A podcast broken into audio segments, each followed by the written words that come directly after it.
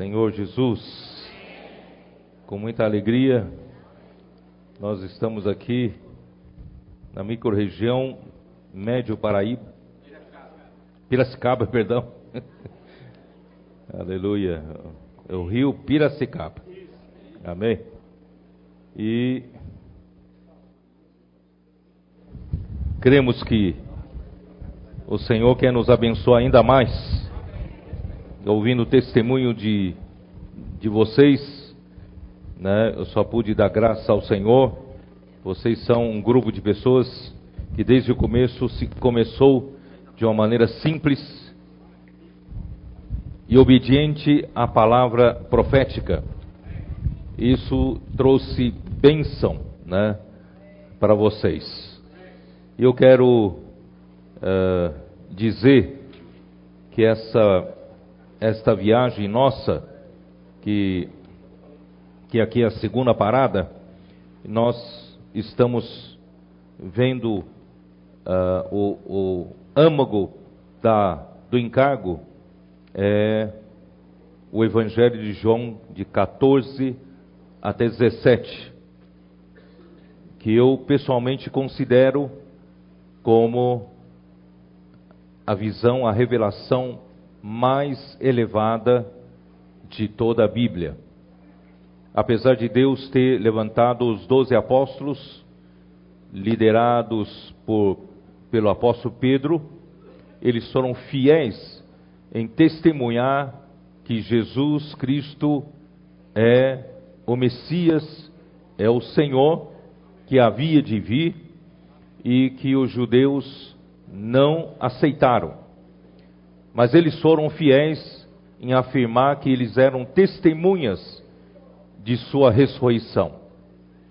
E enfrentaram os costumes, tradições dos judeus e por fim enfrentaram a oposição das autoridades dos judeus e também das autoridades, uh, tanto da nação quanto da religião.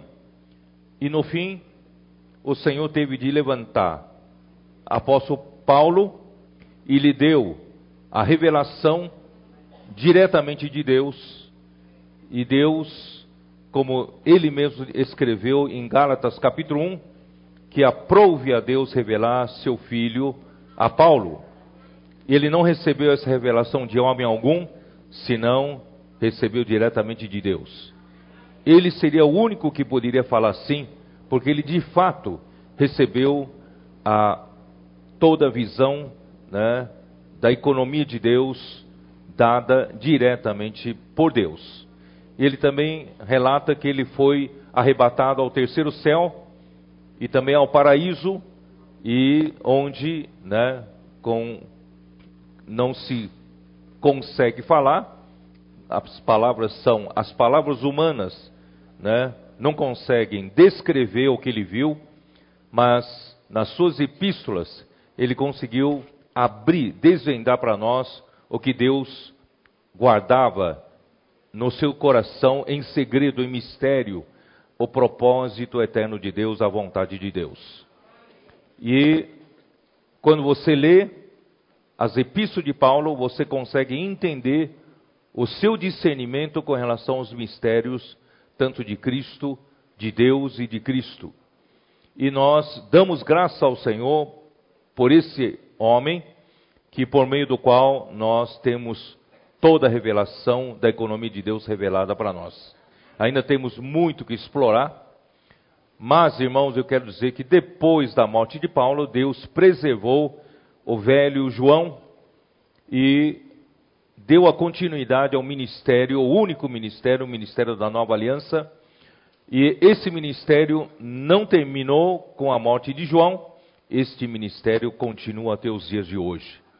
Pois este, este ministério trará o Senhor de volta. E nós fazemos parte deste ministério.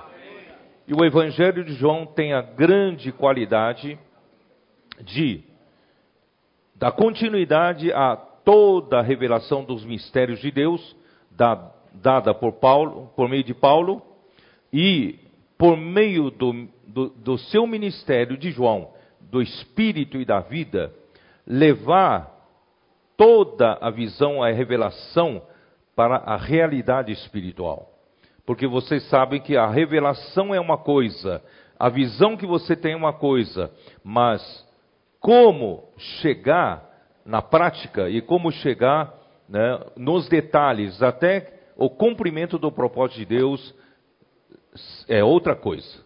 Então, graças a Deus que o, que o Senhor levantou esse ministério de João, tirou o homem da cabeça de, do conhecimento né, e da letra. Esse ministério é o ministério do Espírito. E o auge desse ministério de João, irmãos, para mim, estão, está nos capítulos 14, 15, 16 e 17 de, do Evangelho de João. Mas de qualquer forma, eu ainda acredito que vale a pena a gente recordar um pouco qual é o que realmente Deus quer quando criou o homem, o que havia no seu coração, na sua vontade. E a sua vontade era um mistério. Então, o próprio apóstolo Paulo escreveu no livro de Efésios que é um dos livros mais profundos da Bíblia que revela a respeito do plano de Deus, da economia de Deus. Vamos abrir a nossa Bíblia em Efésios capítulo 1.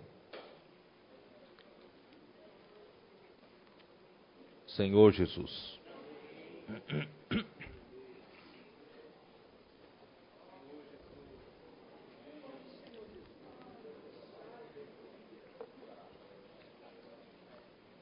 Logo no versículo 3, Paulo escreve: Bendito Deus e Pai de nosso Senhor Jesus Cristo, que nos tem abençoado com toda sorte de bênção espiritual nas regiões celestiais em Cristo.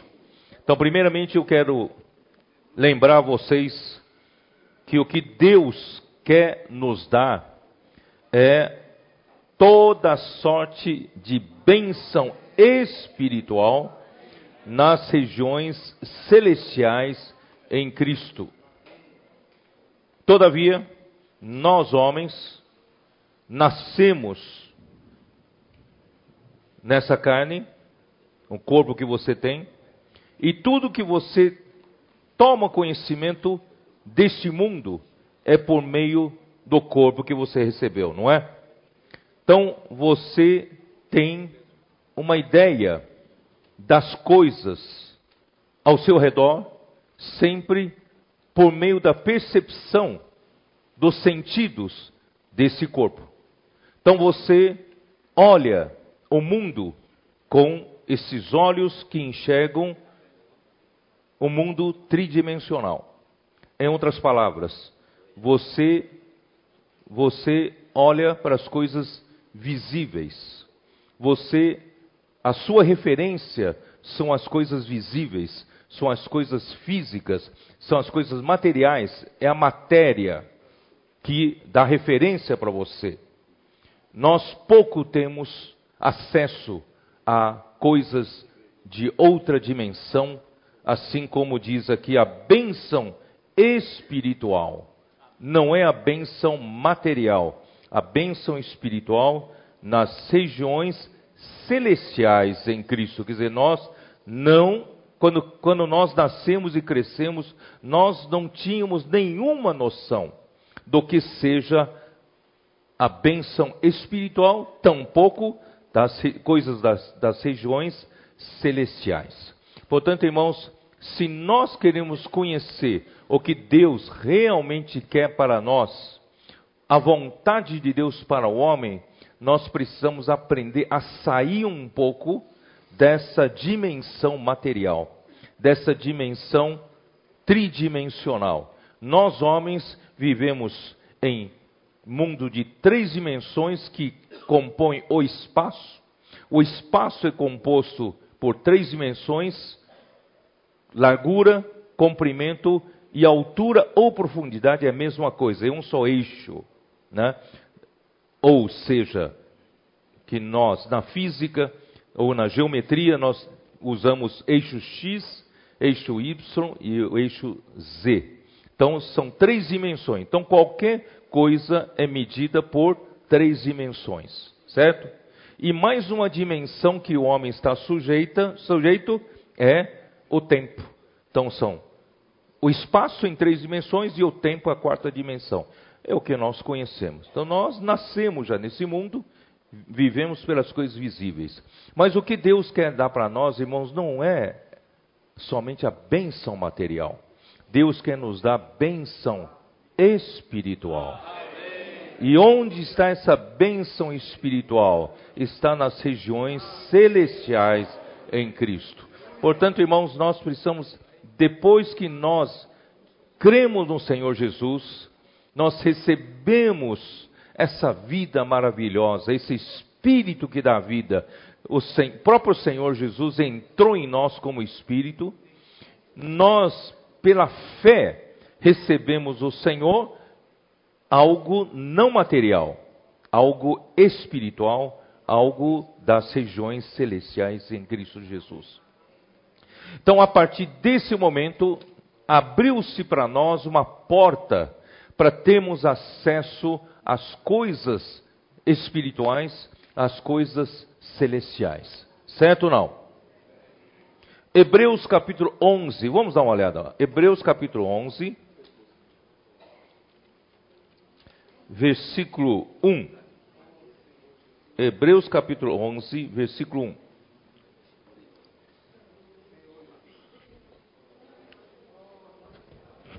Ora, a fé é a certeza de coisas que se esperam, a convicção de fatos que se não veem.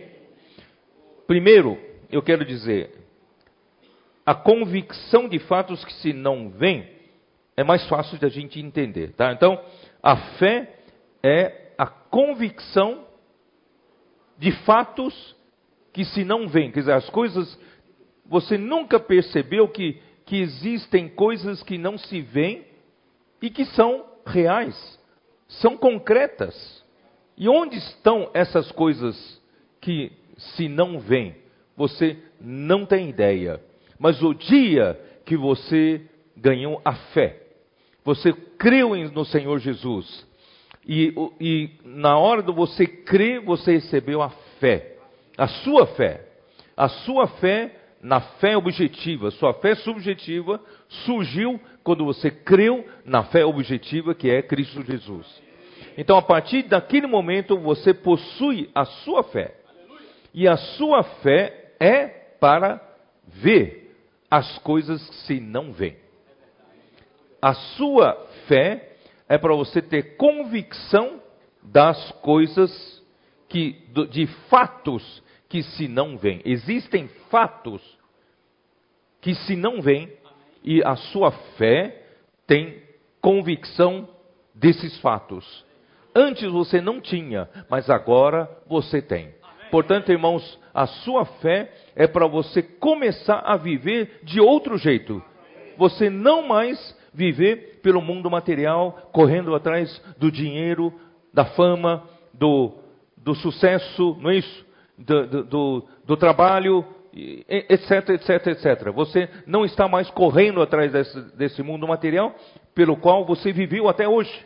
Mas a partir no, do momento que você ganhou a fé, você recebeu a fé por meio de crer no Senhor Jesus, você deve passar a viver de outra maneira. Infelizmente, os cristãos creram no Senhor Jesus e voltam a, a viver do mesmo jeito. A viver só pelas coisas materiais. Irmãos, esses, infelizmente, se não sair de viver desse jeito, irmãos, eles não vão ser os vencedores. Portanto, irmãos, o Senhor hoje busca os escolhidos de Deus, os eleitos de Deus. Muitos são chamados, mas poucos os escolhidos. Os escolhidos são aqueles irmãos que não vivem mas pelos olhos que olham só para as coisas que se veem, mas vivem pelos olhos que veem as coisas que se não veem. Né? Isso está, uh, por exemplo, em 2 Coríntios, depois a gente volta aqui para Hebreus 11. 2 Coríntios 4:18, né? Como diz? Não atentando nós nas coisas que se veem, mas nas que se não veem, porque as que se veem são temporais, e as que se não veem são eternas. As que se veem, o mundo material, o mundo tridimensional, o mundo que o tempo passa inexoravelmente. Esse mundo, irmãos, é temporal. É temporal. Mas o mundo, a esfera, o universo que você não vê, é o universo das coisas espirituais, das coisas das regiões celestiais. Então, esse universo, você precisa usar sua fé para viver. Portanto, irmãos, a partir do momento em que nós cremos no Senhor Jesus, nós devemos mudar do jeito de viver. Não mais corremos atrás do dinheiro, do futebol, do, do, né, do conforto, do, das coisas materiais. Irmãos, nós devemos correr atrás das coisas que se não vêm, que são eternas. Amém? Então, voltando lá para Hebreus 11. Hebreus 11, 1. Eu vou explicar a primeira parte. A fé é a certeza de coisas que se esperam. Essa palavra certeza em grego é hipóstasis. Hipóstasis. Essa mesma palavra está em Hebreus capítulo 1, versículo 3, como diz: Ele quem? Ele é Cristo, ou o Filho, que é o resplendor da glória e a expressão exata do seu ser.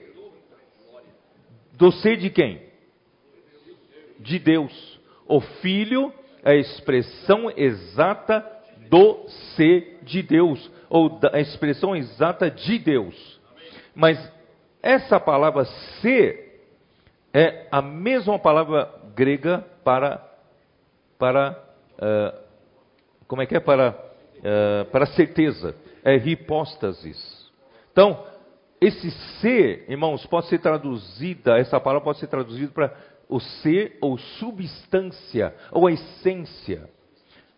Então, voltando lá para Hebreus 11, 1, nós podemos dizer assim: a fé torna substantiva a coisa que se espera. As coisas da área espiritual, da esfera celestial, você consegue tornar essas coisas reais para você, tornar essas coisas concretas para você por meio da fé. Isto é, a sua fé tem a capacidade de ter acesso às coisas espirituais, a sua fé tem a capacidade de tornar real as coisas de Deus, as coisas celestiais. Portanto, irmãos, não busque, não viva aqui na terra com a cabeça para baixo, olhando para a terra, para viver só pelas coisas visíveis. Por isso que Paulo fala em Colossenses capítulo 3, como diz? Colossenses 3. Vocês só sabem, até nós temos um, um, um, um cântico, né? temos um hino sobre isso. Né? Colossenses 3, versículo 1. Portanto, se fostes ressuscitados juntamente com Cristo, buscai as coisas lá do alto, onde Cristo vive, assentado à direita de Deus. Irmãos, essa é a realidade. Desculpe me falar, essas coisas que você vê, as coisas visíveis, são temporais esse mundo material que você vê, eu vou até, desculpe me falar assim, um dia você vai perceber, se você não aproveitar essa vida que você está vivendo no mundo material para acessar as coisas espirituais e celestiais, para ganhar as coisas celestiais e espirituais, esse mundo material é meramente uma ilusão. É um filme que passa e nada fica. Portanto, irmãos, pensai nas coisas lá do alto, não nas que são aqui da terra, porque morrestes, morrestes com Cristo. E a, e a vossa vida está oculta juntamente com Cristo em Deus. Quando Cristo, que é a nossa vida, se manifestar, então vós também sereis manifestados com Ele em glória. Se você se preocupa só em viver as coisas visíveis, ganhar muito dinheiro, né, ter, um, né, ter uma vida boa aqui na terra e esquecer todo, de, todo mais, você não vai perceber que os, os, o seu verdadeiro sentido de vida é quando Cristo se manifestar, você se manifestar com Ele em glória. Você não levará ouro e prata nenhum dessa terra. O que vale é nós manifestarmos juntamente com Cristo em glória. Como o homem foi criado? Gênesis 2:7. Como o homem foi criado?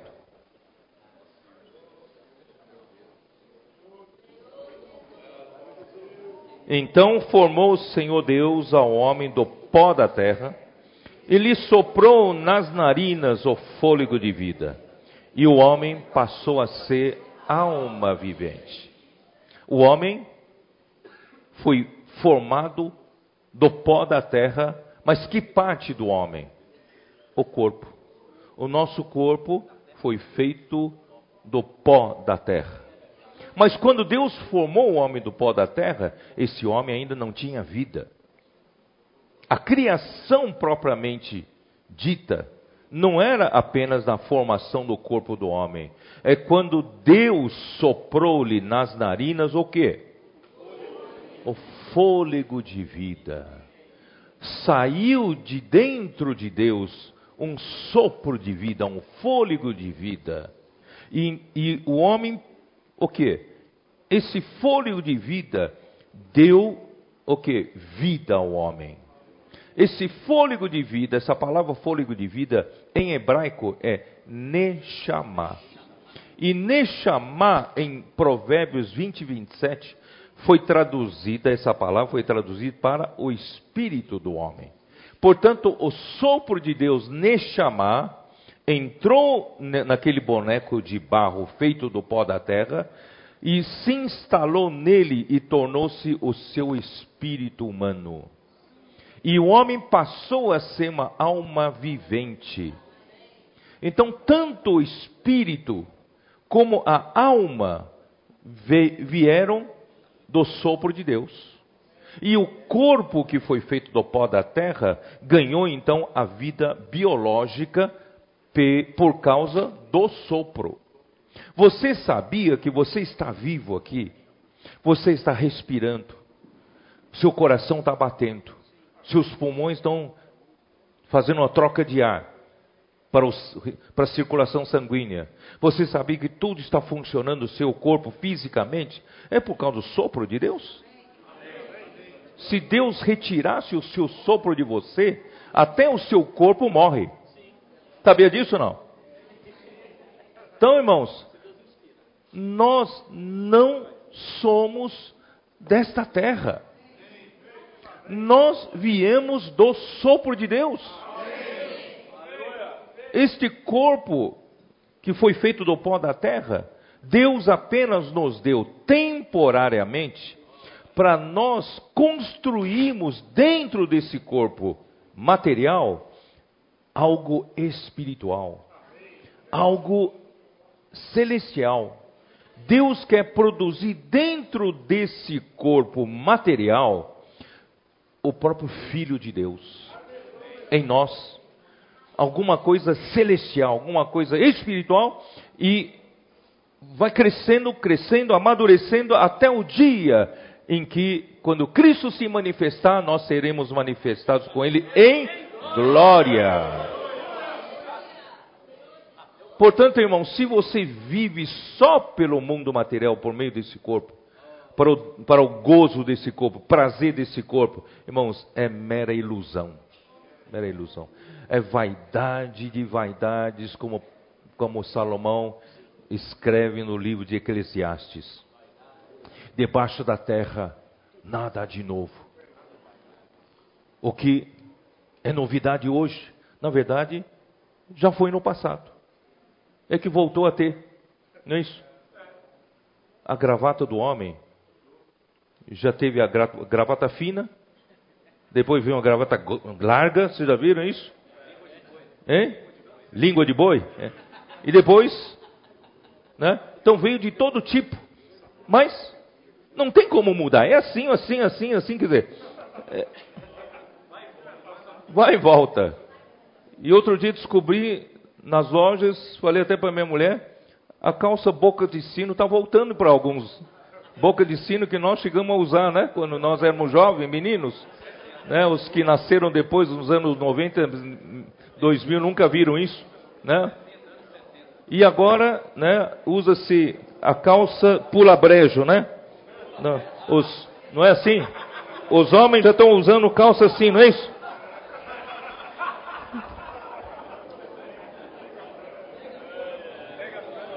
É ou não é verdade? a moda das, a feminina, o que já era, volta a ser, só material um pouco diferente, né? Vão inventando novos materiais. Mas irmãos, nada de novo. Tudo é canseira, tudo é fadiga. Você nunca vai ter acesso a toda a riqueza, abundância e riqueza como Salomão teve. Salomão teve de tudo, tudo, tudo, tudo que ele podia imaginar, teve. E ele disse: é vaidade vaidade. Debaixo do sol, nada de novo, é canseira. Irmãos, você quer desfrutar desse mundo material? É isso. Mas, irmãos, Deus não nos criou para vivemos meramente por esse mundo material. Somos, somos os mais miseráveis, se for assim. Mas não, nós temos a esperança da glória. Por isso, eu quero tirar o seu apego ao mundo material. Um dia você vai agradecer a mim.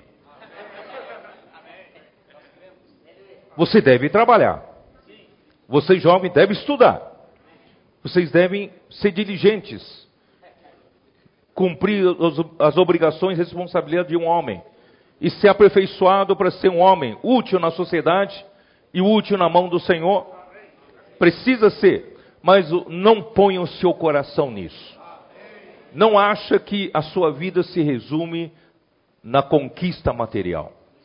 A sua vida é para a conquista das coisas espirituais, das coisas celestiais. Porque você é, você veio do sopro de Deus. Um dia, quando este corpo terminar o prazo de validade, ele vai voltar para o pó. E você não vai morrer com ele. Você vai voltar para Deus. Não acredita? Eclesiastes, último, último capítulo de Eclesiastes.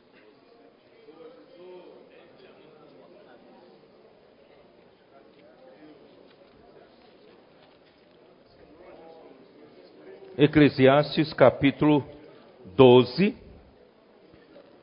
versículo 7. E o pó volte à terra como o era. O pó, o corpo era pó. E quando morre, volta para pó. E o espírito volte a Deus que o deu.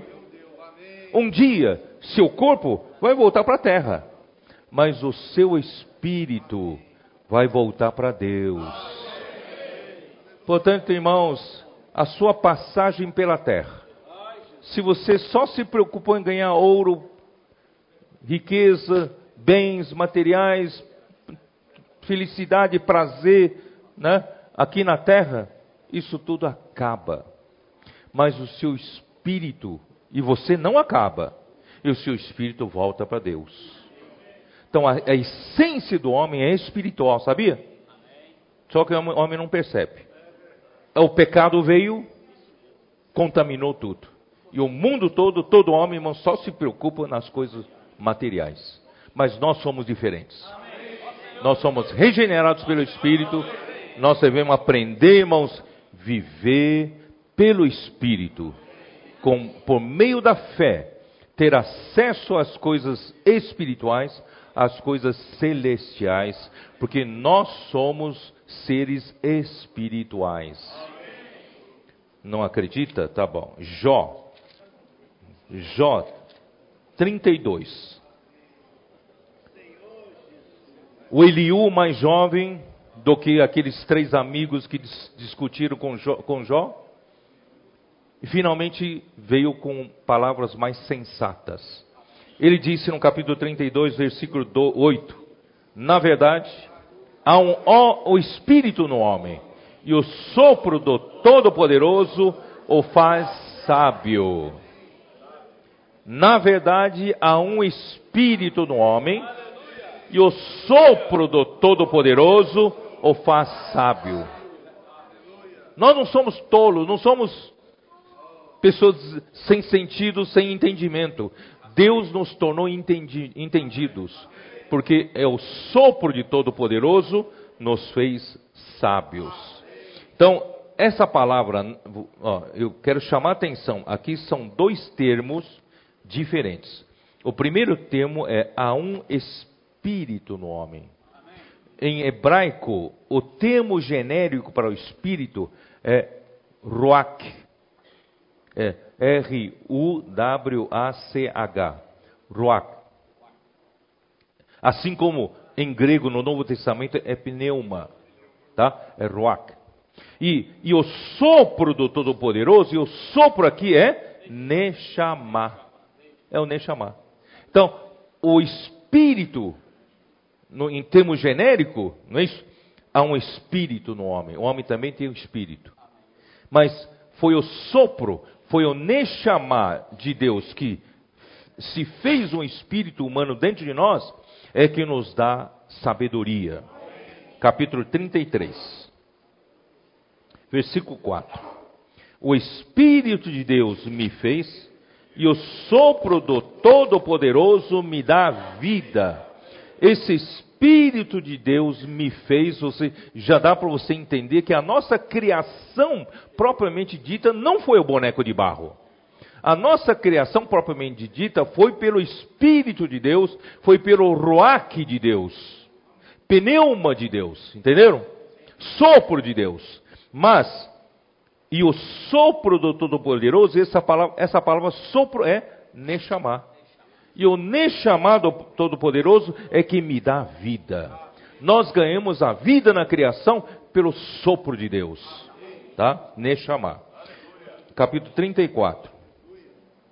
Versículo 14. Vai, vai confirmar aquilo que eu disse agora há pouco, há pouco com vocês. Se Deus pensasse apenas em si mesmo e para si recolhesse o seu espírito e o seu sopro, toda a carne juntamente expiraria e o homem voltaria para o pó. Se Deus pudesse, se Deus se preocupasse só com ele, não se preocupasse com o homem como Jó reclamava. Jó queria dizer o seguinte: Deus não estava nem aí com ele, ele estava todo cheio de chagas, né, estava é, moribundo, e Deus não tinha pena dele, não tinha misericórdia, porque Deus está lá no céu, longe, nem se preocupa com o homem. Aí o jovem Eliú disse para ele: se Deus pensasse apenas em si mesmo, e para si recolhesse o seu espírito, ele criou o homem com o seu sopro, e se ele recolhesse o seu ruach e o seu nechamá, se ele retirasse de nós o espírito humano, toda a carne juntamente expiraria, nós morreríamos todos, e o homem voltaria para o pó. Se Deus pudesse tirar esse esse Neshama de nós, ó, puxasse de volta para si, todos nós ao mesmo tempo voltaríamos para o pó. Tchum! Morreríamos todos.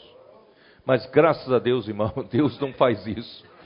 Porque Deus nos criou com um propósito tão nobre, tão maravilhoso, né? Portanto, irmãos, eu usei, gastei todo esse tempo para ajudar você a viver daqui para frente, irmãos, a viver pelo Espírito, a viver por meio da fé quando as coisas apertarem na sua vida, não olhe só para as coisas visíveis, olhe para as coisas invisíveis. A mão invisível de Deus está na sua vida. Não reclame, não murmure, não se desespere. O Senhor está cuidando de você. Deus, na verdade, quer que você ganhe a Ele mais nas coisas que se não veem. Ele quer tirar você da esfera das coisas visíveis. Ele quer que você ganhe das coisas espirituais, das coisas celestiais. Portanto, irmãos, esse ministério, o único ministério que estamos envolvidos, é o ministério do Espírito. Então, nós temos que aprender daqui para frente, irmãos, a viver no Espírito, pela fé. Todo, a todo tempo temos acesso às coisas de Deus tornar real né, tudo que Deus é na nossa vida. Vocês entenderam? Então, por isso, irmãos, quando nós falamos, quando invocamos o nome do Senhor, não é uma coisa à toa. Quando invocamos o nome do Senhor, irmão, nós estamos na esfera do Espírito. Quando nós dizemos, ó oh, Senhor Jesus, eu não digo de uma forma formal, eu digo de uma forma como respiração da vida, verdadeiramente você é transferido de esfera. E nessa esfera você consegue enxergar as coisas de Deus. Sabia disso? Vendo tudo isso, um dia, caminhando, ainda lá na estância, estava caminhando naquelas ruas, fazendo exercício, caminhando, estava orando ao Senhor, Senhor, eu queria ser como Paulo que o Senhor levou ele até o terceiro céu e ele deu uma olhada, deu uma olhada que são as coisas celestiais e espirituais. Me leva só para dar uma olhadinha. Vou dar uma olhadinha e volto, não é isso?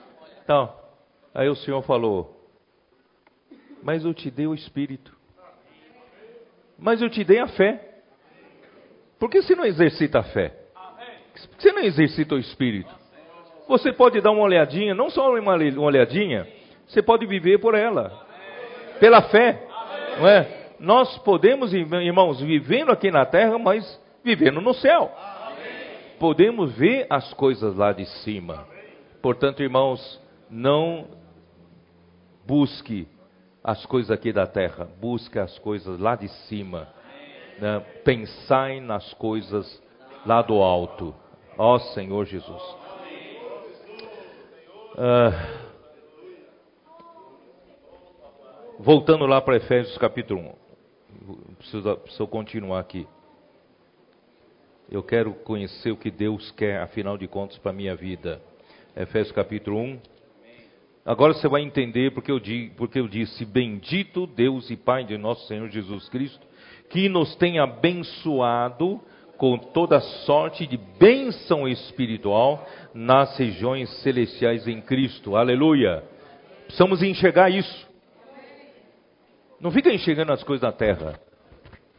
Se você tem ganhou uma herança de um pai rico, de um tio rico, irmão, não estão preocupados com isso. O Senhor tem guardado para nós a bênção espiritual nas regiões celestiais em Cristo. Assim como nos escolheu nele antes da fundação do mundo para sermos santos e irrepreensíveis perante ele. Irmão, que maravilha! Ele nos escolheu no meio de tanta gente que temos de bom, de melhor que os outros? O Senhor nos escolheu para sermos santos, irrepreensíveis, porque Ele é santo, Ele é irrepreensível. Deus quer nos fazer santos e irrepreensíveis, Ele nos escolheu para isso, né? E em amor nos predestinou para Ele, para a filiação por meio de Jesus Cristo, segundo o beneplácito de sua vontade. Irmãos, ele nos predestinou para ele, para a filiação. Essa palavra filiação é ruiotecia. E filhos maduros são ruiós. Então, ruiotecia, irmãos, é chegar no nível de um filho maduro. Isto é, ele quer nos tornar todos filhos maduros, quer nos, nos predestinou para sermos herdeiros dele. Ele quer nos fazer herdar todas as coisas que ele tem.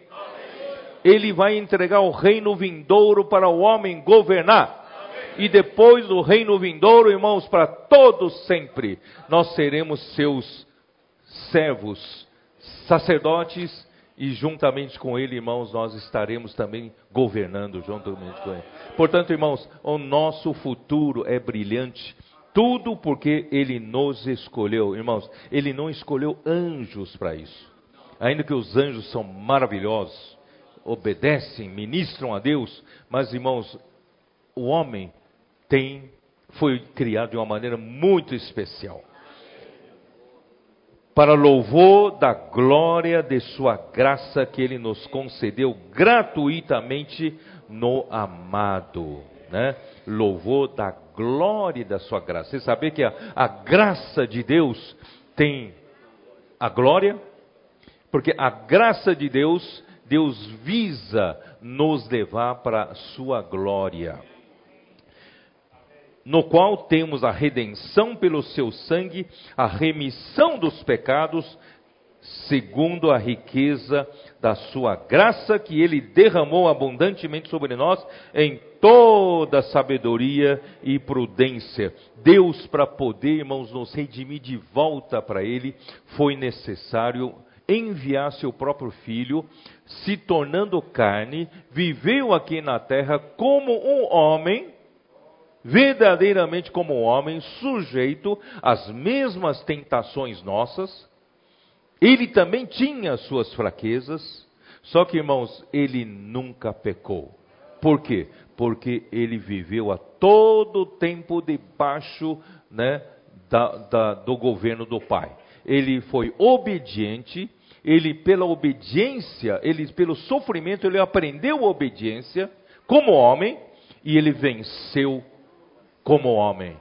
Morreu e Deus aceitou a sua morte vicária por nossa causa. E Deus então, através da sua morte, sangue derramado na cruz, ele o que realizou a redenção, nos resgatando de volta para Deus.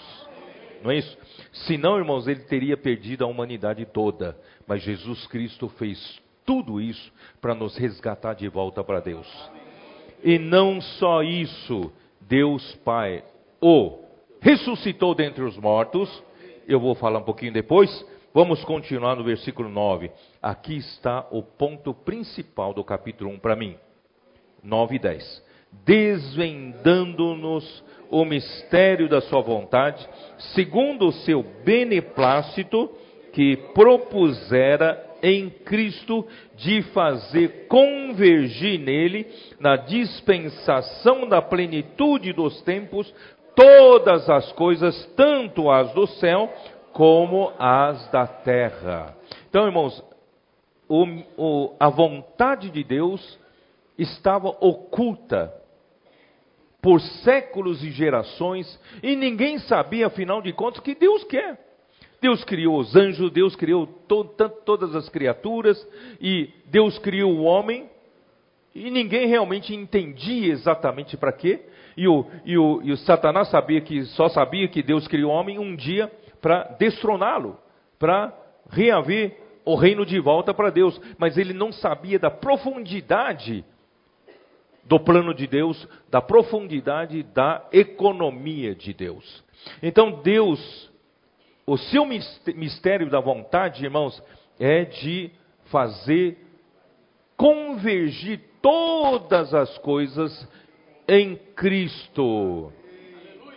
Porque Cristo, como homem, ele foi perfeito, ele morreu como um homem perfeito, Deus o ressuscitou e Deus o ressuscitou visando ele poder um dia encabeçar todas as coisas.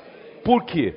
Porque no passado, um arcanjo que se julgou muito capaz, Deus lhe deu muita formosura, muita sabedoria, ele devia ter recebido muita autoridade para governar sobre o mundo de outrora e orgulho subiu ao seu coração. Então ele quis competir com Deus, ele queria ser igual ao Deus Altíssimo. Portanto, irmãos, Deus o lançou por terra e a partir de então ele se tornou adversário de Deus e ele ele instalou nesse universo uma outra autoridade além da autoridade de Deus. Portanto, irmãos, na Bíblia você vê que há principados e potestades, a autoridade das trevas, o império das trevas. Então, há uma autoridade instalada nesse universo, competindo com a única autoridade de Deus. Por isso, irmãos, que o caos se instalou nesse universo, a confusão entrou nesse universo e a corrupção entrou e corrompeu todo esse universo. E só tem um jeito de Deus re, se, restaurar a ordem desse universo. Qual, de qual, qual maneira? Deus novamente, o quê? Ele novamente restaurar a sua autoridade nesse universo. Mas Deus, como Criador, Ele não quer Ele lidar com, com Satanás, com o império das trevas. Porque Ele, como Criador, é, né? Não teria dificuldade nenhuma. Com o dedo, ele afasta. Mas, irmãos, ele, não, ele é muito grande, ele não quer fazer isso. Ele quer usar o homem para isso. Mas usar o homem como, irmãos? Agora o homem, Jesus, vai liderar esse processo. Vocês entenderam? Então, homem Jesus precisa ser elevado até na altura de Deus para poder um dia encabeçar todas as coisas. E quem vai fazer com ele, quem vai ajudá-lo a fazer, irmãos, é a igreja. Então, no versículos, versículo 22, 23, e pôs todas as coisas debaixo dos pés, e para ser o cabeça sobre todas as coisas, o deu à igreja, a qual é o seu corpo, a plenitude daquele que a tudo enche em todas as coisas. Deus escolheu a igreja. Irmãos, a igreja não é esse templo. A igreja, de novo vou dizer para vocês, não é física, não é da esfera material. Embora os membros todos vivos tenham o corpo material. Porque nós precisamos o quê? Cumprir a vontade de Deus enquanto vivos aqui na terra não é? Mas a, a essência da igreja é espiritual. A igreja não é material. A igreja é espiritual. Então, Deus deseja o quê? Encabeçar todas as coisas em Cristo por meio da igreja. Por meio de nós, irmãos, vivemos a realidade espiritual. Se você e eu continuarmos a viver pela, pelas coisas que se veem, não tem como Deus fazer a sua vontade. Por isso, irmãos, nós precisamos aprender a viver pelo Espírito, enxergar as coisas celestiais e espirituais por meio da fé, para que, irmãos, cada vez mais Deus consiga trabalhar em nós, nos encabeçar em Cristo e por meio de nós Ele encabeçará todas as coisas por meio da igreja. Vocês estão entendendo? E como Deus vai fazer isso? Eu pulei uns versículos aqui, tá? Como Deus vai fazer isso? Está no versículo 17 em diante. Para que o Deus de nosso Senhor Jesus Cristo, o Pai da glória, vos conceda espírito de sabedoria e de revelação no pleno conhecimento dele. Irmão, nós temos que sair fora do mundo material para conseguir enxergar o que Deus quer. Não é? Que o Senhor nos conceda espírito de sabedoria e de revelação para conhecer totalmente a Ele, né? Iluminados os olhos do vosso coração. Não é só esses olhos físicos, mas os olhos do nosso coração. Não é isso? Para saberes qual é a esperança do seu chamamento, que Deus espera quando chamou você. Qual a riqueza da glória na sua herança nos santos. A quantidade de glória, de riqueza da glória que Deus tem na sua herança nos santos. Deus tem muita glória. E Deus, na verdade, eu ainda não, não cheguei lá para definir. Deus está querendo levar você para dentro dele mesmo. Deus é a glória. E Deus, a, a sua herança para os seus santos irmãos é cheia de glória, porque Deus quer te glorificar. Ele quer glorificar o homem, a igreja. Ó Senhor Jesus, versículo 19, o que, que ele fez? E qual a suprema grandeza do seu poder para com os que cremos, segundo a eficácia da força do seu poder. Então, irmãos, Deus só Deus vai conseguir fazer esse trabalho.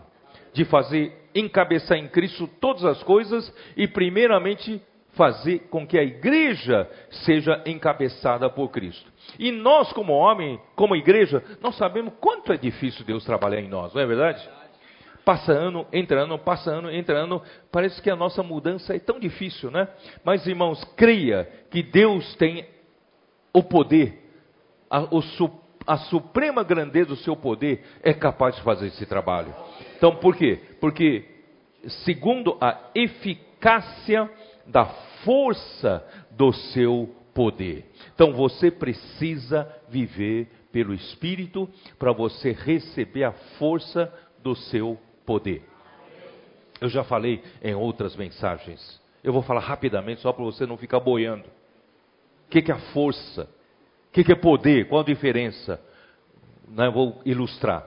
O poder é como aquela energia toda, o potencial de energia toda armazenado numa barragem. Não é essa barragem que, que fez um estrago aqui, né? Então, é, eu digo uma barragem de uma usina hidroelétrica, certo? Por exemplo, do, do Itaipu. Tem aí o que? Quase 200 metros de altura de, de coluna d'água, né? De, de, isso aqui é que conta, isso aqui é a quantidade de energia armazenada, sabia? Então, assim, nós temos uma usina hidroelétrica, hidroelétrica com o poder, o potencial ali, né, armazenada pela represa. Aquilo ali é poder, não sei se vocês sabem, aquilo é poder. Hora que você instala uma turbina e você faz a água sair e girar aquela turbina, aquele poder começa a se transformar em força, energia. E essa energia toda gerada por lá precisa de uma linha de transmissão para chegar na sua casa. Não é? Então, Deus é esse poder. A suprema grandeza do seu poder, porque Deus está acima de todos os céus. Quanto mais alto, mais poder. Deus está acima de todos. Está no terceiro céu, está no céu dos céus. Irmão, esse céu não é físico, não é físico. Não adianta pegar um foguete e tentar ir, não é, não é físico. Está em outra dimensão. Não é? Então, irmãos, Deus está no céu dos céus, máximo de poder, a suprema grandeza do poder, mas o que, que o homem, o pobre homem, tem, consegue ter acesso a esse poder tremendo? Graças a Deus, irmãos, que Jesus Cristo morreu e esse poder ressuscitou Jesus dentre os mortos. Está aqui, ó. Vou, vou continuar lendo. O qual exerceu ele em Cristo ressuscitando-o dentre os mortos e fazendo-o sentar à sua direita nos lugares celestiais. Onde, onde estão essas regiões, lugares celestiais? Acima de todo principado e potestade e poder e domínio e de todo nome que se possa referir, não só no presente século, mas também no vindouro. Irmão, Jesus Cristo, homem, realizou sua vida aqui na terra, negou a sua vida da alma, negou a sua própria vontade, não fez nada de si mesmo, fez tudo o que o, que o Pai queria, não é isso? Fez a vontade do Pai, morreu para nos resgatar, fazer a redenção por nós, Deus Pai então o ressuscitou, aprovando todo o seu trabalho, e Deus Pai o ressuscitou, o elevou até o ponto máximo, elevou-o à sua direita. Jesus Cristo, não só como Deus, mas Jesus Cristo como homem, hoje está à direita de Deus, no ponto mais alto do poder desse universo. Só que Jesus Cristo, irmãos, homem, é um ponto de, de acesso para o homem. Nós temos um homem lá, temos um homem no ponto mais alto, no ponto máximo do poder de Deus. O que, que ele faz? Ele hoje é aquela turbina que transforma o poder do potencial energético da barragem transforma, irmãos, em energia elétrica. Claro que não é energia elétrica, é energia espiritual e celestial. E hoje ele se tornou o Espírito. Ele é outro consolador. Ele é o Espírito da realidade. Ele é o Espírito que dá vida. Ele hoje, irmãos, está dentro de cada um de nós. De um lado, ele está lá no terceiro céu, ele está à direita de Deus, ele está junto do poder de Deus, transformando todo esse poder em força. Mas por outro lado, ele está no nosso espírito, em nosso coração. Então, irmãos, ele, ele é capaz de transmitir esse poder, transformar esse poder em força. E quando chega no nosso coração, ele consegue atuar no momento que eu mais preciso. Eu tenho uma situação que eu não consigo né, sair dela. Irmãos, mas eu tenho dentro de mim uma força que está ligada a, ao poder máximo desse universo. Irmãos, entenderam? Por isso aqui fala eficácia da força do seu poder. O poder em si nós não não conseguimos ter acesso, mas a força do poder nós podemos usar. Por isso, irmãos, seria muito miserável uma casinha do lado da hidroelétrica continuar sem luz à noite, viver de lamparina e continuar tendo que conservar comida na banha do porco, de porco, por não tem geladeira, né? No dia do calor não tem ar-condicionado, não tem ventilador, não tem nada. Por quê? Porque vive de uma maneira miserável, mas está do lado de tanto poder. Mas graças a Deus, irmãos, que Jesus transforma esse poder em força e transmite para dentro do nosso espírito, nós tão simplesmente ligamos o interruptor. Tric! Você tem acesso a toda a energia desse poder de Deus. Por meio de Jesus Cristo, por meio do Espírito. Portanto, irmãos, viva no Espírito. Você vai ser um super-homem quando você viver pelo Espírito. Portanto, irmãos,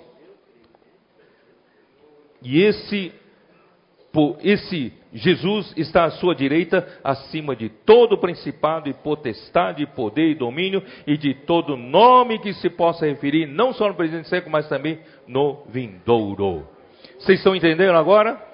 Deus então quer fazer de tudo para você não fique, para que você não fique olhando só para as coisas materiais, vivendo miseravelmente como todo mundo vive, não é isso?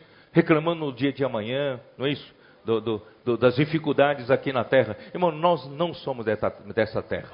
Pode ter certeza se você, é você é aquele que ama o Senhor, você é aquele que busca o Senhor, o Senhor não vai fazer faltar comida à sua mesa. Não vai faltar roupa para vestir.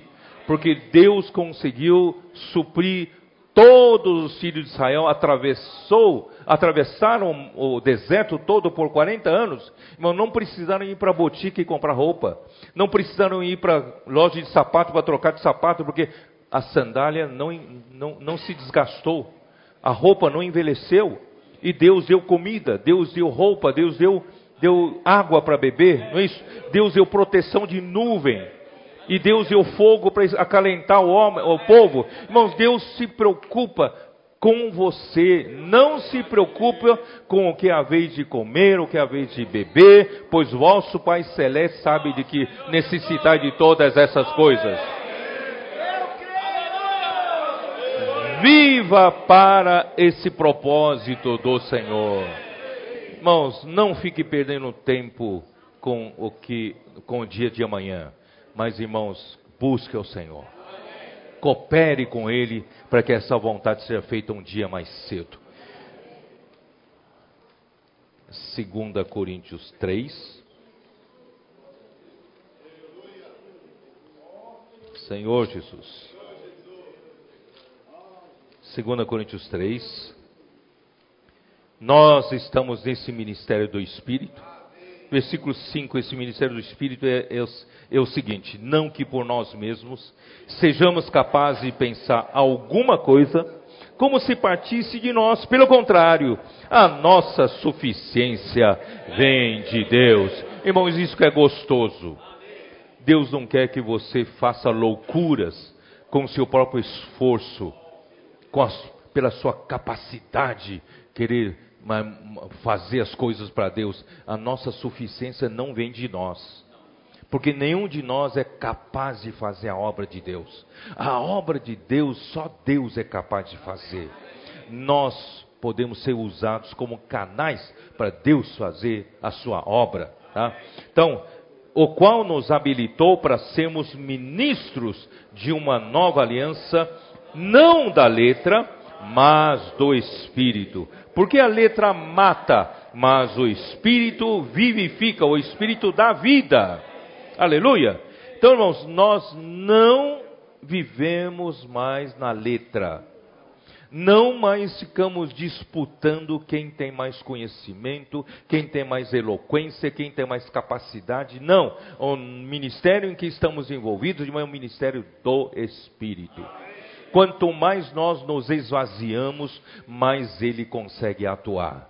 O Senhor quer que aprendamos, irmãos, a viver no descanso de Deus. Quando Moisés, eu falei ontem à noite, quando Moisés, em Êxodo 33, ele estava desesperado, porque Deus estava indignado com o povo de Israel, que um pouco de tempo que Moisés se isolou com Deus no Monte Sinai, para Deus poder mandar os dez mandamentos, a lei, eles foram construir um bezerro de ouro e chamaram o bezerro de ouro de, dos, de deuses que os tiraram do Egito. Deus então ficou extremamente irado depois de ter feito maravilhas para tirá-lo do Egito, depois de ter feito prodígios, não é isso? Para sustentar esse povo, atravessando o Mar Vermelho e, e sustentar esse povo até ali, e agora eles estão já se afastando de Deus? Então Deus ficou extremamente irado e queria exterminar o povo. E Moisés rogou por ele. Jesus, Deus então disse: Está bem, já que eu prometi, fiz aliança com Abraão, Isaac e Jacó, então eu vou levar esse povo para possuir a terra de Canaã, mas eu mesmo não vou. Eu vou mandar um anjo. Eu mesmo não vou, porque que se no meio do caminho esse povo rebelde aí faz alguma coisa, eu, eu eu não vou, não vou, não vou suportar não, não é isso? Mas o Moisés falou: se você não vai, se a, se a tua presença não vai comigo, então não nos faça subir desse lugar. Nós também não vamos, né? Porque irmãos, o mais precioso não é a gente pedir para Deus fazer coisas para nós. Senhor, me tira dessa dificuldade. Senhor, me dá prosperidade. O Senhor, me dá isso que eu preciso. Me dá aquilo que preciso. Irmãos, o mais precioso não é Deus fazer coisas por nós. O mais precioso, irmãos, é a presença do Senhor.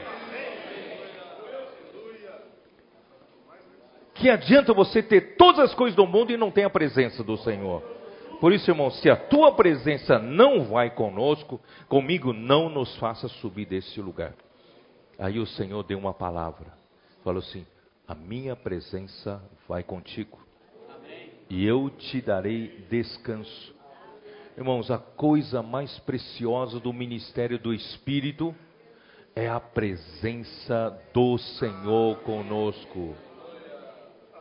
Moisés disse: Qual é a diferença entre nós e outros povos, se não é que tu andas, a tua presença anda conosco? É ou não é? Então, se nós não fôssemos um povo, a sua igreja, que Deus, a presença de Deus anda conosco, irmão, nós somos como os demais. E nós não somos como os demais. O que nós temos, irmãos, é que Deus anda conosco. A sua presença anda conosco, está conosco. Irmão, se a presença de Deus não estiver conosco, irmão, em vão nós estamos trabalhando aqui.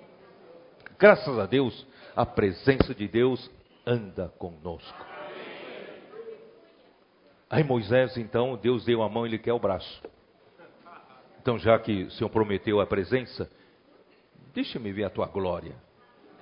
Olha que ousadia.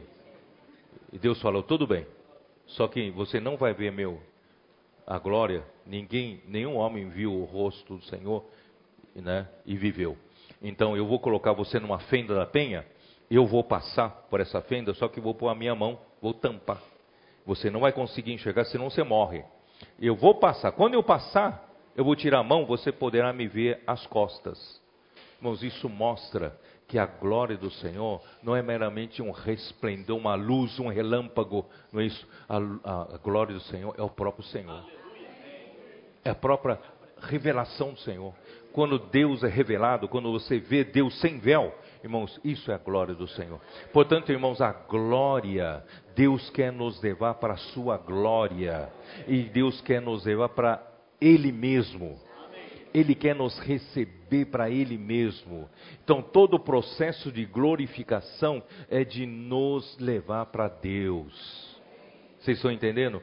Portanto, irmãos, o ministério do Espírito é glorioso. Não é? Moisés no Antigo Testamento, o ministério da condenação, já era glorioso.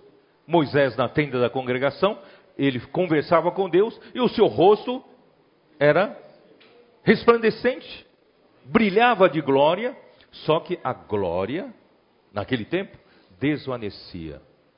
Mas a glória do ministério do Espírito não desvanece mais. Então, quando você alcançar a um nível de glória, o que quer dizer alcançar um nível de glória? Você ser gradualmente levado para dentro de Deus. Você ser admitido para dentro de Deus.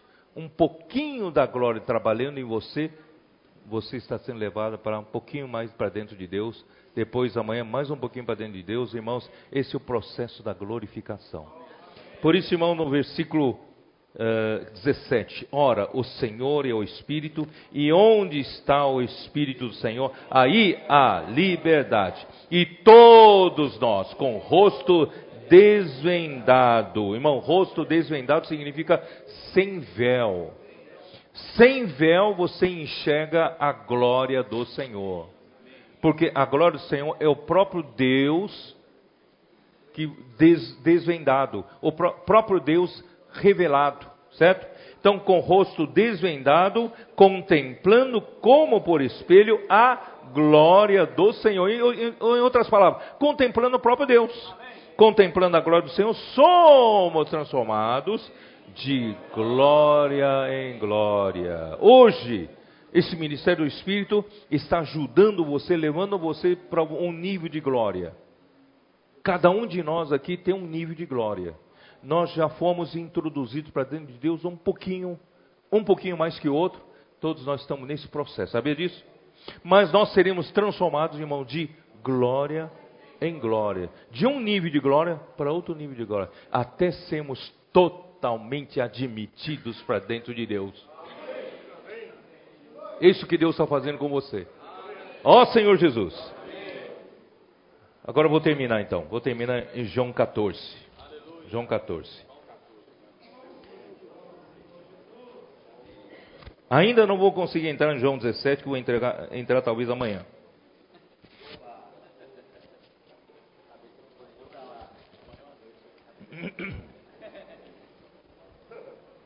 Quanto tempo eu tenho? 15 minutos?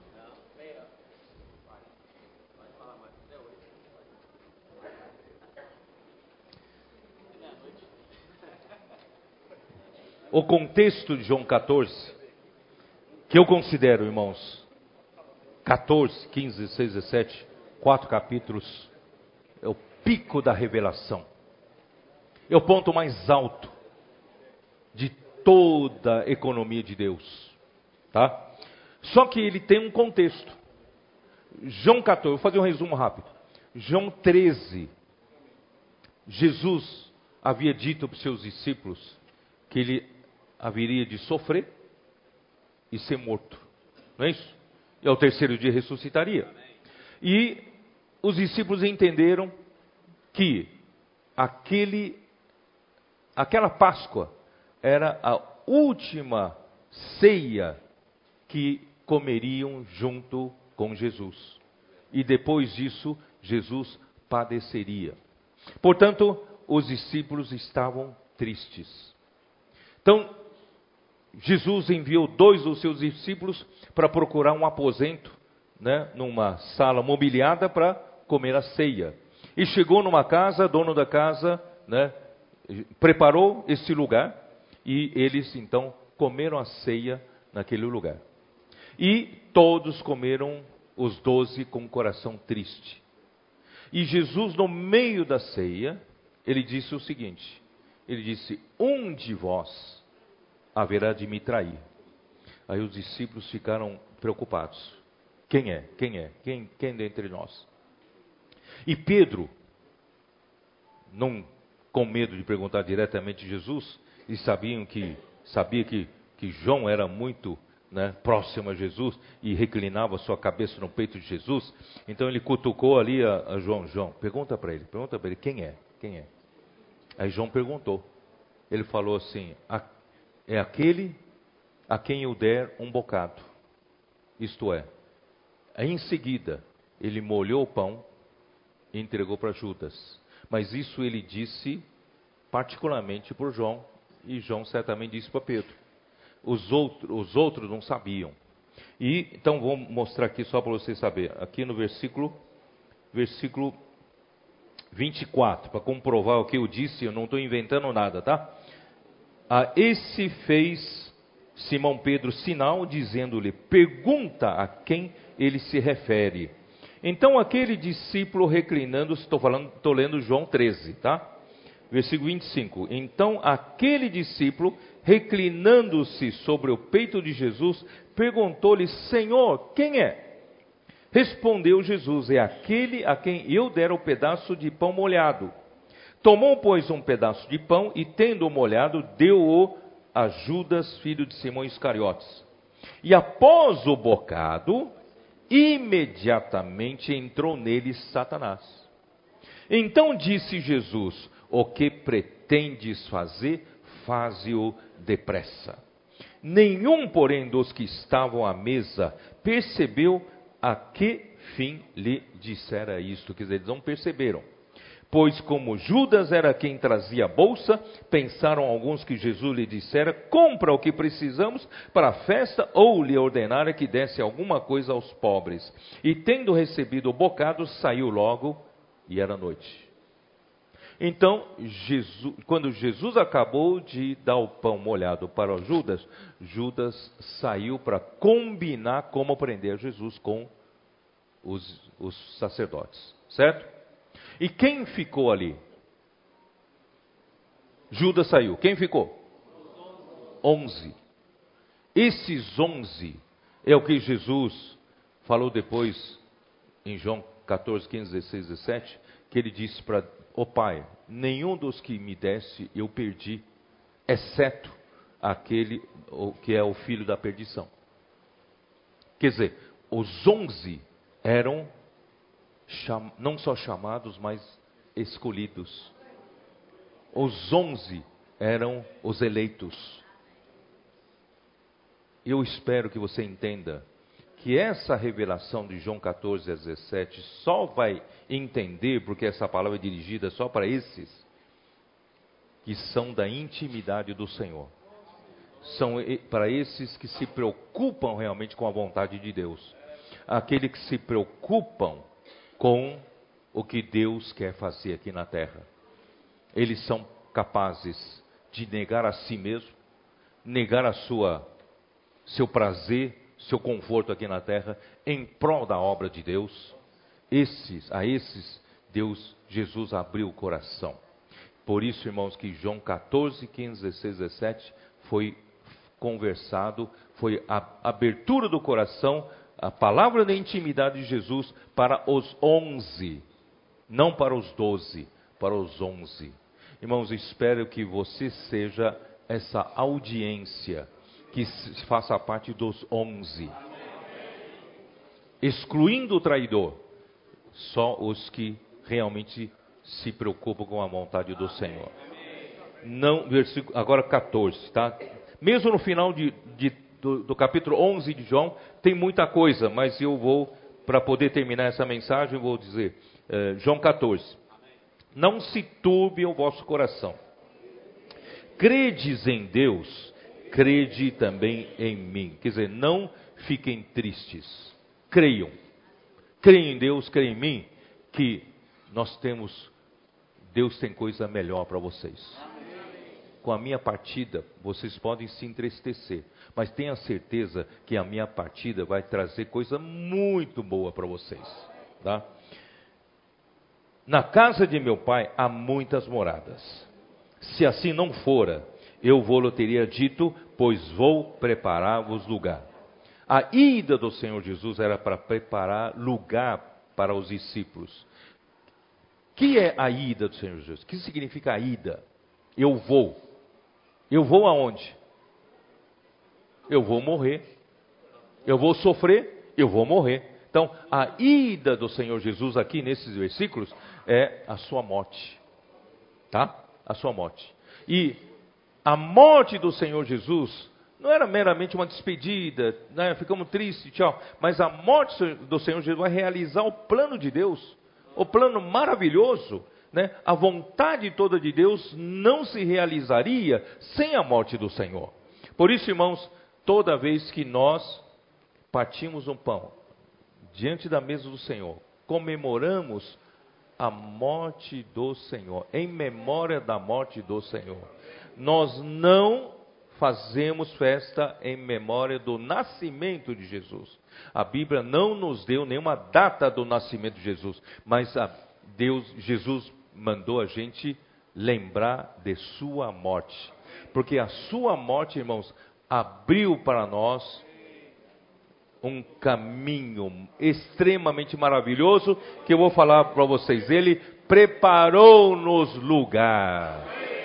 Na casa de meu pai há muitas moradas. Essas moradas, em, na tradução em, em inglês, é mansions, mansões. Por isso, alguns, né, estudando a Bíblia, achando que Jesus, quando ele foi na sua morte, ele estaria preparando mansões celestiais para nós. E a sua, ele tar, está tardando em voltar, talvez esteja caprichando lá, né, nas, nas mansões celestiais né, para nós. Irmãos, mas se você ler esse contexto, não é isso. Os lugares, os lugares, o lugar que Jesus ia preparar com a sua morte e ressurreição, irmãos, é muito melhor do que isso. Né? Então vou ler o versículo 3. E quando eu for e vos preparar lugar, voltarei e vos receberei para mim mesmo. Então não é nenhuma mansão celestial. E essa esse voltar muitos interpretam como a vinda, a segunda vinda de Cristo. Não. O Senhor Jesus foi e voltou. Ele já voltou. Tá? Eu vou explicar como, tá? Então, ele pela morte e ressurreição, ele visa receber os seus discípulos para ele mesmo. Ele tinha que recebê-los para ele mesmo. Para quê? Para que onde eu estou, estejais vós também. Então, todo o processo visa a levar os discípulos para onde Jesus estava. Onde Jesus estava. Durante todo o tempo, mesmo depois da sua encarnação, Jesus sempre estava no Pai. Ele nunca se afastou do Pai. Ele viveu pelo Pai. Não é assim? Então, irmãos, Jesus estava no Pai e a morte e a ressurreição é um processo de nos preparar lugar, porque nós não, nós não tínhamos como nos achegar ao Pai. Quem aqui pode se achegar ao Pai? Ninguém. Então, pela morte e ressurreição, Jesus pavimentou um caminho, abriu um caminho. Esse caminho nos leva ao Pai. Vocês estão me entendendo? De que jeito? Jesus foi e como é que ele voltou? Então vou lá para o versículo 16. E eu rogarei ao Pai, e ele vos dará outro consolador, a fim de que esteja para sempre convosco. Irmãos, Jesus na carne estava com seus discípulos, mas não podia estar para sempre com os discípulos, não é? Mas agora ele foi pela morte e rogaria, o Pai o ressuscitaria e o Pai então enviaria outro consolador para estar para sempre com os discípulos. E esse outro consolador, a palavra consolador é paracletos. É alguém que defende os interesses do homem. Essa palavra paracletos significa isso. Ou significa advogado. Ou significa aquele que conhece você e fala por você, defende você dos seus interesses. Irmãos, graças a Deus nós temos um outro consolador que é o Paracletos. Ele fala por nós. Ele intercede por nós. Aleluia. E esse outro consolador que seria estaria para sempre conosco, quem era? Era o espírito da verdade. Esse espírito da verdade, irmãos, é, é o espírito da realidade. E eu tenho que dizer isso, irmãos. Nesse universo, somente Deus é a verdade. Somente Deus é a realidade nesse universo. Tudo demais é sombra. Só Deus é realidade. Porque antes da criação, antes que houvesse o mundo, Deus estava só. Deus. Então esse universo tem somente Deus como a verdade. A única verdade, a única realidade. Depois tudo partiu dele, ele fez a criação. Vocês entenderam? Então, só Deus é a realidade. E Cristo, ele é capaz de trazer essa realidade, essa verdade para você, para mim. Porque nós, principalmente o homem, depois da queda, nós carecemos da verdade. Nós caímos, não é isso? O pecado entrou em nós e carecemos da glória de Deus, e em nós, irmãos, a Bíblia fala, Paulo fala nas suas epístolas, nós vivemos pela vaidade dos nossos pensamentos. Os, os gentios vivem pela vaidade dos seus pensamentos. É vaidade de vaidade. Sem Deus como verdade, o universo é vazio é vacuidade, é vazio, vaidade. E sem Deus, irmãos, é falsidade. Sem Deus pode chegar a mentira. E o diabo é o pai da mentira. Deus é a verdade e o diabo é o pai da mentira. Irmãos, eu e você precisamos cada vez mais de verdade. Senão a nossa vida, irmãos, é vazia. Nossa vida não tem sentido. Irmão, nós temos saído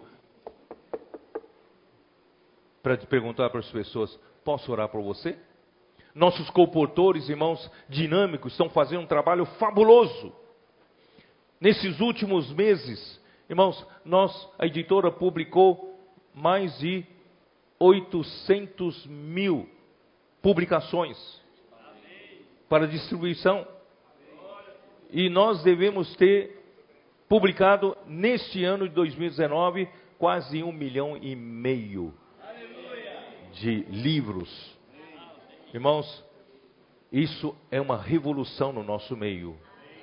Mas o melhor, irmãos, é que as igrejas, os irmãos das igrejas, estão podendo também desfrutar. Como esses comportadores dinâmicos descobriram o caminho de abrir o coração das pessoas. É, posso orar por você? Posso orar por você?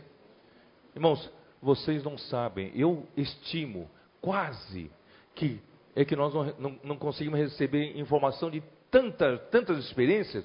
Eu acredito, irmãos, que cada dia nós estamos salvando alguém do suicídio. Eu não sabia que o Brasil tinha um índice de suicídio tão alto. E nós estamos tendo essa experiência na nossa carne. Então uma senhora, uma senhora novinha, quando chegou uma, uma comportora, posso orar por você? Ela falou, posso, pode e preciso de oração. Depois da oração, ela se abriu. Ela falou assim: Eu estava para dar fim à minha vida hoje. E eu não sei o motivo, porque eu não tenho motivo para isso. Meu marido me dá tudo que eu preciso. Eu tenho duas filhas maravilhosas. Mas eu não vejo sentido de viver, não tenho vontade de viver mais. Eu queria dar o fim à minha vida. Irmãos, é assim que o homem se sente. É um vazio profundo dentro de nós sem Deus.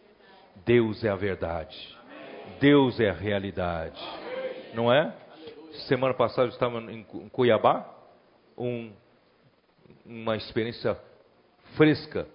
Um, um dos rapazes bateu, falou assim: Eu tô com, eu tô com o último kit e já está na hora de ir embora. Eu, é o último kit, eu preciso então uh, distribuir, né? esse último kit, eh, já está na hora, mas se eu não conseguir, vou embora assim mesmo, mas Senhor, me dá a última pessoa. Aí viu um carro ali parado, e o vidro fechado, ele bateu no, no vidro, aí a pessoa abriu, posso orar por você? A pessoa viu, arregalou os olhos, não esperava essa, pode, pode orar. E aí o, o, o orou por ele, ele falou assim, Deus mandou você para mim. Dá uma olhada aqui no meu pescoço. Tem um sinal vermelho aqui, ó. Um machucado vermelho aqui. Você saber que hoje de manhã eu tentei me matar. Eu coloquei uma corda no meu pescoço, me pendurei e a corda arrebentou. E eu estava aqui justamente mexendo no celular, mas na verdade a minha cabeça está mil. Eu não sei o que, eu vou fazer. Se eu vou continuar a me procurar mais um meio de me matar, o que, que eu vou fazer na minha vida? E foi nessa hora que você veio e bateu a minha porta. Irmãos, a vida é sem sentido. A vida, se você só vê para as coisas materiais, coisas visíveis, é um vazio, vaidade de vaidades. Mas, irmãos, Deus é a verdade. E Cristo virá como Espírito da verdade. E esse Espírito da verdade, que o mundo não pode receber, porque não o vê nem o conhece. O mundo não vê as coisas invisíveis, mas você vê. Vós o conheceis. Por quê? Porque ele habita convosco. Quem habitava com eles? Jesus. E estará em vós. Então Jesus ia pela morte e voltava em ressurreição, voltaria em forma do Espírito da verdade. Irmão, Jesus hoje está em nosso espírito. Jesus hoje voltou. Não é na segunda vinda, não. Ele já voltou. Já voltou como Espírito da verdade, como outro consolador. Ele está dentro de nós para estar para sempre conosco. Irmãos, é esse Espírito, é esse Jesus, irmãos, que, vai, que está nos levando para o Pai. Vocês estão me entendendo? Então vamos lá, voltando lá para João 14, e versículo 4: E vós sabeis o caminho para onde eu vou. Disse-lhe Tomé. Tomé não estava entendendo nada como nós, porque só via coisas visíveis. Senhor, porque ele que era o famoso, aquele que eu só, só creio vendo, certo? Então, Senhor, não sabemos para onde vais, como saber o caminho? Respondeu-lhe Jesus: Eu sou o caminho, a, e a verdade e a vida. Ninguém vem ao Pai senão por mim. Então, irmãos, esse lugar não é mansão celestial. Esse mansão é o Pai. Jesus estava no Pai, ele com a sua morte e ressurreição prepararia o lugar e prepararia o caminho para levar-nos para o Pai. Ele é o caminho, ele é a verdade, ele é a vida. Se vós me tivesseis conhecido, conheceríeis também o meu Pai. Desde agora o conheceis e o tendes visto. Aí vem o Felipe, outro que não estava entendendo nada, replicou-lhe Felipe: Senhor, mostra-nos o Pai e isso nos basta. Disse-lhe Jesus Felipe: Há tanto tempo estou convosco e não me tens conhecido. Quem me vê a mim, vê o Pai. Como dizes tu? Mostra-nos o Pai. Não crês que eu estou no Pai e que o Pai está em mim, as palavras que eu vos digo, não as digo por mim mesmo, mas o Pai que permanece em mim faz as suas obras. Vocês estão entendendo que as próprias, próprias palavras que Deus mandava Jesus falar, irmãos, fazia a obra que Jesus fazia. Então, hoje é a palavra profética que faz a obra de Deus não é pela nossa capacidade, não é pelo nosso talento, mas é pela, pela palavra profética. Crede-me que estou no Pai e o Pai em mim, crede ao menos por causa das mesmas obras. Tantas obras eu tenho feito, Jesus diz, né?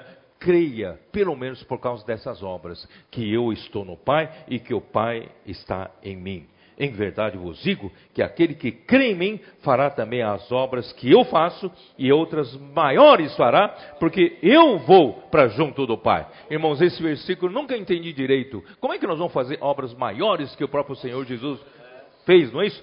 Mas, irmãos, agora entendi, né? Por que, que nós vamos fazer obras maiores do que Jesus? Porque nós hoje temos alguém junto do Pai que fala por nós. Vocês estão me entendendo? Há um homem na glória. Há um homem que entende o homem.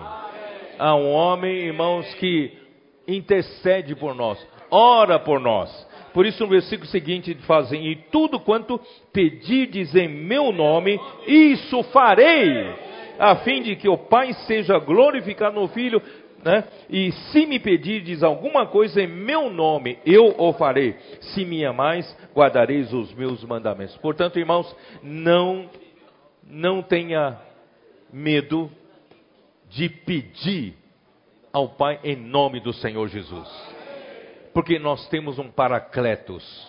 Nós temos um advogado, nós temos alguém que defende a nossa causa, nós temos alguém que entende o homem, porque ele foi um homem, ele está no Pai, foi glorificado como homem. Irmãos, Ele entende você. Portanto, irmão, quando você ora, você tem que orar com poder. Orar a esse Jesus que tem a humanidade, que conhece você, conhece o homem, ele está lá junto do Pai para atender seu pedido. Por isso, irmãos, vamos orar com força, com poder. E o propósito final, irmão, de todo o trabalho do Senhor visa nos levar para o Pai.